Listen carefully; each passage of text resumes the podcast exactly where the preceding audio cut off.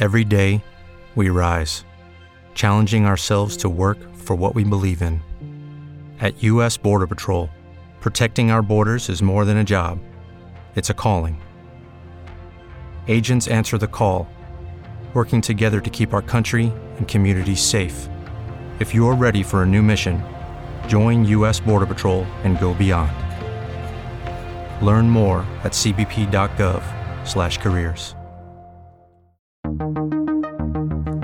Bienvenidos a un nuevo programa de Semana Internacional. Hoy hablaremos con el analista español Miguel Benito Lázaro sobre los retos del nuevo gobierno en España. Además, analizaremos la más reciente decisión de Donald Trump sobre Corea del Norte. ¿Habrá o no cumbre en Singapur el 12 de junio? Conozca las respuestas en este episodio de Semana Internacional. Profesor Benito, comencemos por España, su tierra. Acaba de subir al poder en forma interina, en funciones, como dicen ustedes, un nuevo primer ministro o presidente del gobierno, el señor Pedro Sánchez del Partido eh, Socialista. ¿Qué tanto eh, esa, ese movimiento le da estabilidad a la situación política de, de España? Para empezar hay que aclarar que, no es de forma interina, es de forma fija. Es decir, eh, la toma de posesión, el ganar una, moción de censura implica que no se parte eh, el ciclo electoral normal, se mantiene.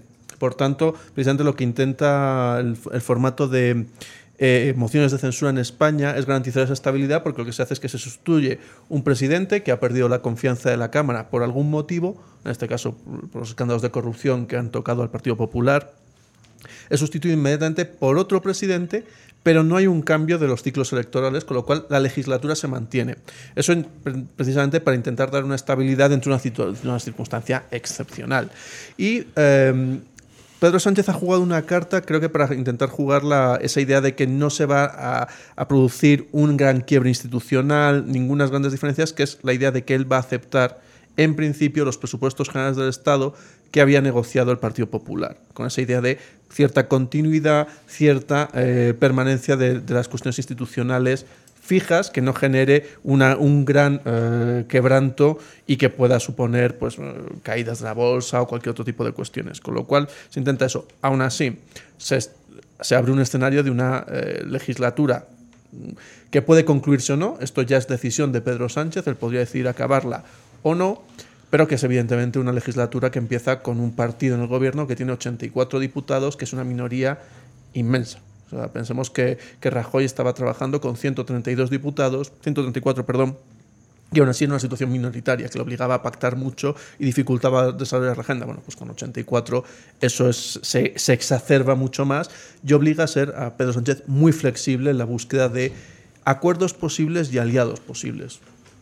Profesor, eh, ¿qué tanto asidero tiene la, la, frase de Albert Rivera, el líder de Ciudadanos, quien dijo que Sánchez iba a encontrar con un gobierno muy fragmentado? Y que lo que iba a encontrar iban a ser elecciones muy próximas. ¿Qué, qué tan posible es ese escenario? No, el escenario de elecciones próximas es clarísimo. De hecho, el propio Pedro Sánchez lo dijo durante la, de sus, algunas de sus intervenciones en la moción de censura. Uh -huh. El primer mandato con el que arrancamos es convocar elecciones en algún momento en los próximos meses. Lo que no fue, lo que me dijo es cuándo. Eh, es lógico. Pedro Sánchez viene de una posición eh, de su grupo, como decíamos, segundo en el Parlamento, pero mmm, con una posición relativamente débil, que puede utilizar unos meses en gobierno para aumentar sus posibilidades electorales y a partir de ahí convocar unas elecciones. Se habla de meses, eh, por tanto, pues quizá podemos estar hablando de seis meses, un año como máximo, y eso si consigue aprobar parte de los, de los programas, de la agenda que pueda intentar desarrollar porque encuentra acuerdos. Si entras en una situación de bloqueo institucional, eh, que el Parlamento no puede sacar nada, aún así podría legislar vía decretos, pero eso es mucho más costoso, mucho más impopular y tiene un desgaste mucho más rápido, y el proceso de convocatoria de elecciones sería anterior. Se adelantaría a esos seis o doce meses que venía diciendo antes. ¿Qué tanto hay una contradicción en el hecho de que el Partido Nacionalista Vasco haya apoyado la moción de censura?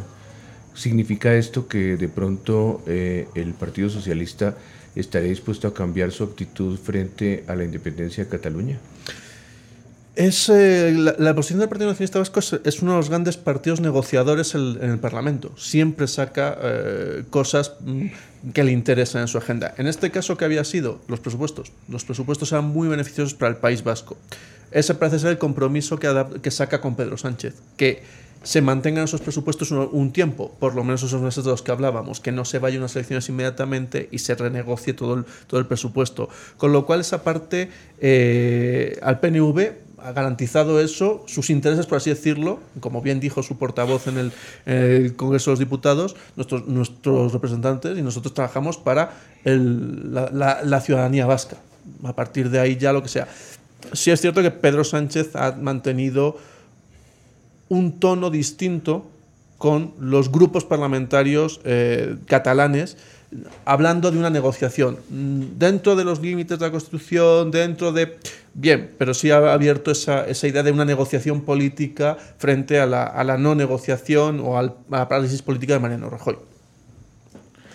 Em, cuando, cuando apenas estaba presentando la moción, eh, Pedro Sánchez hablaba de que en caso de que que lo hacía, sobre todo lo presentaba o la quería impulsar, porque la democracia española había quedado mancillada con lo que había hecho Rajoy.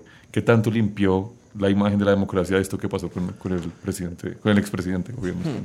Eh, supone un recurso democrático para someter al gobierno a eso, a una, a una, moción de censura, es decir, a que demuestre o renueve su confianza delante de las cámaras.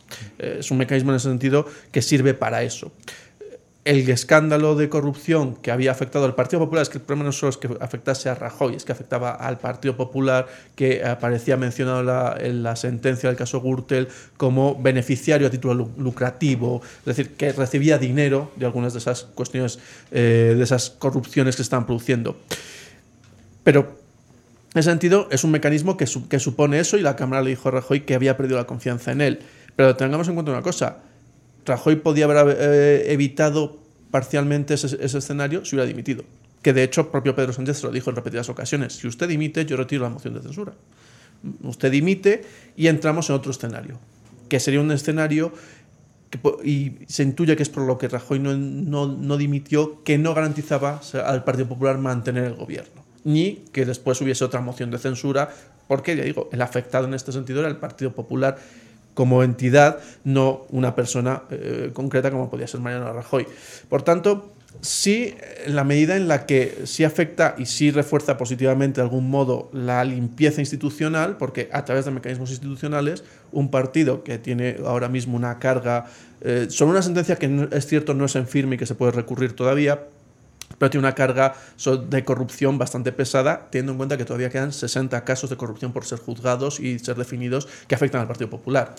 Esto no excluye que el Partido Socialista también tiene algunos casos de corrupción bastante importantes, sobre todo en Andalucía, y de hecho mm, importantes, quizás menos, menos numerosos, pero mucho más cuantiosos en términos de cantidades de dinero que se, las, que, a las que se refieren. A uno le impresiona, desde un país con un régimen presidencialista, que sea posible cambiar al, al, primer ministro de un gobierno, o sea, cambiar a un gobierno por una simple votación eh, parlamentaria. Eh, ¿Eso no eh, es la puerta para una gran inestabilidad democrática? No porque tiene unos requisitos, es un, es un mecanismo excepcional. Hay varios mecanismos que, que son parecidos o, a este, que no son tan intensos como la, la, moción de censura, pero por ejemplo el propio gobierno se puede someter periódicamente a mociones de confianza para renovar eh, ante medidas especialmente impopulares, quizá para renovar su, su situación ante el Parlamento y ante la ciudadanía. Pero eh, la, moción de censura es extraordinariamente excepcional. Necesita por lo menos un 10% de la Cámara apoyando eso. Es uno de los motivos por los cuales, aunque Ciudadanos amenazó en algún momento con eh, acudir a esta figura, no podía convocarla, no tiene los diputados suficientes. Y, ya digo, es muy, muy riesgosa para aquel que, la, para aquel que lo plantea. Porque si te sale mal, por ejemplo, ahí en el pasado en España se han hecho cuatro mociones de censura, incluyendo esta, tres han salido mal. Una supuso la desaparición del líder político que la, que la, que la hizo, que es Hernández Mancha, que era un político del anterior, lo que era antes el Partido Popular, Alianza Popular, que lo intentó hacer para ganar un espacio nacional y lo que hizo fue quemarse y desaparecer. O sea, tiene sus costes eh, si no sale. Eh, si te sale bien, como en el caso de Pedro Sánchez, acaba llegando a la presidencia del gobierno de una manera muy, muy inesperada, eso hay que reconocerlo. Con lo cual, digo, como es un mecanismo extraordinario, pues no, es, eh, no, no, se recurre a él constantemente y, por eso nos, en 40 años de, democracia española solo se ha utilizado cuatro veces y dos en el último año, lo cual habla también de que hay quizá más tendencia a utilizar eso, pero eh, que es un mecanismo extraordinariamente raro. Eh, profesor, analistas como usted han dicho de que desde ya el gobierno de Sánchez comienza con debilidad para gobernar. ¿Dónde puede encontrar esas coaliciones que necesita para hacer las decisiones que necesita hacer? Pues para empezar, tiene que ser suficientemente hábil y va a tener que mirar mucho los temas que quiere llevar. ¿Qué, cuestiones económicas, por ejemplo? Ya ha anunciado algún tema sobre renovables, sobre eh, recuperación de los espacios públicos, sobre todo frente a la etapa anterior. ¿Quién puede ser su aliado en eso y si son suficientes? Eh, ya digo, tiene que conseguir mayorías para ir aprobando determinadas iniciativas. Eso se, se verá, va a demostrar realmente que si Pedro Sánchez ha, aprendido algo de su larga trayectoria del desierto en el liderazgo del Partido Socialista, le ha costado mucho afianzar ese liderazgo para interpretar las negociaciones en el Parlamento en todos los temas que sean sociales, etcétera, va a contar con el apoyo, evidentemente, hacia la izquierda de Podemos. En temas que sean más nacionales, a lo mejor que puedan tener una posición más dura respecto a la cuestión de Cataluña o más impopular en ciertos aspectos, quizá pueda mirar hacia, hacia la derecha. Eh, va a tener que ser eh, enormemente flexible y enormemente hábil y eh, quizá encontrarse con que muchas de las iniciativas no, ah, no pasan y, y buscar otros mecanismos. Pasemos entonces a la segunda parte de nuestra conversación. Hablemos de la parece, confirmada reunión de Donald Trump con Kim Jong-un en eh, Singapur en los próximos días. Mm, ¿Será posible realmente que se realice efectivamente esa reunión? Bueno, creo que utilizando una frase que alguna vez oímos algo parecido por acá, nada está confirmado hasta que todo esté confirmado. Pues parece que algo de eso va a haber y con Kim Jong-un y, Donald Trump, pues así son las cosas. Sí es cierto que parece bastante, bastante viable que se vaya, se vaya a realizar, porque incluso cuando, se, cuando Donald Trump sacó esa carta anunciando que se rompían las negociaciones, las negociaciones se mantuvieron. Es decir, se rompía la cita en Singapur de los dos líderes, pero las negociaciones por debajo, el esfuerzo diplomático por ir acercando posturas, se ha mantenido y es lo que ha llevado a que se vuelva a, dar luz verde a esa reunión líder con líder. Con lo cual, creo que estamos en posición de decir que sí, que, que, estamos, estamos cerca de esa, de esa reunión, aunque pueda haber algún imprevisto. En las imágenes que preceden pues, a todo este esfuerzo diplomático, ve uno a Donald Trump con su secretario de Estado Mike Pompeo, pero poco vemos al, al otro que le habla al oído, a John Bolton, que, que es quien es el que ha hablado sobre la opción de Libia y todo esto otras variables. ¿Qué, ¿Qué, pasa con él? Porque no, no aparece en este, en, este, en este panorama. Eh, en este caso, porque Pompeo es como la persona al cargo, al frente de este tema. Eh, desde que llegó, incluso desde la dirección de la CIA, ya estaba manteniendo contactos con eh, Corea del Sur y Corea del Norte para ver qué se podía hacer. Con lo cual ha sido la persona que ha capitalizado, ha condensado, ya, ya coordinado todos estos esfuerzos, viajes a, a Corea del Norte, reuniones, etcétera, etcétera eso le sitúa en esa posición. También que decir que él como negociador ha ganado cierta confianza, ha podido ganar cierta confianza con las distintas partes eh, implicadas en esta negociación, lo cual le hace tener ese canal de información abierto frente a una posición que se puede guardar de fondo, que es John Bolton, que tiene una posición mucho más dura, que es el que habla precisamente de cambio de régimen, con algún eco en Mike Pence, el vicepresidente, pero que mm, se queda en segunda instancia porque es eh, esa cuestión del cambio de régimen es precisamente lo que más teme y lo que más puede enfadar a Corea del Norte, pero que si las negociaciones se tuercen, si no hay cumplimiento, pues siempre John Bolton está ahí y sabemos que es su postura, porque siempre ha sido su postura. Eh, precisamente ese comentario de Bolton, después de ser ratificado precisamente por Pence, eh, hace pensar que eh, para Kim Jong-un es muy claro que su, su única posibilidad de sobrevivir, su único seguro de vida, está en sus armas nucleares.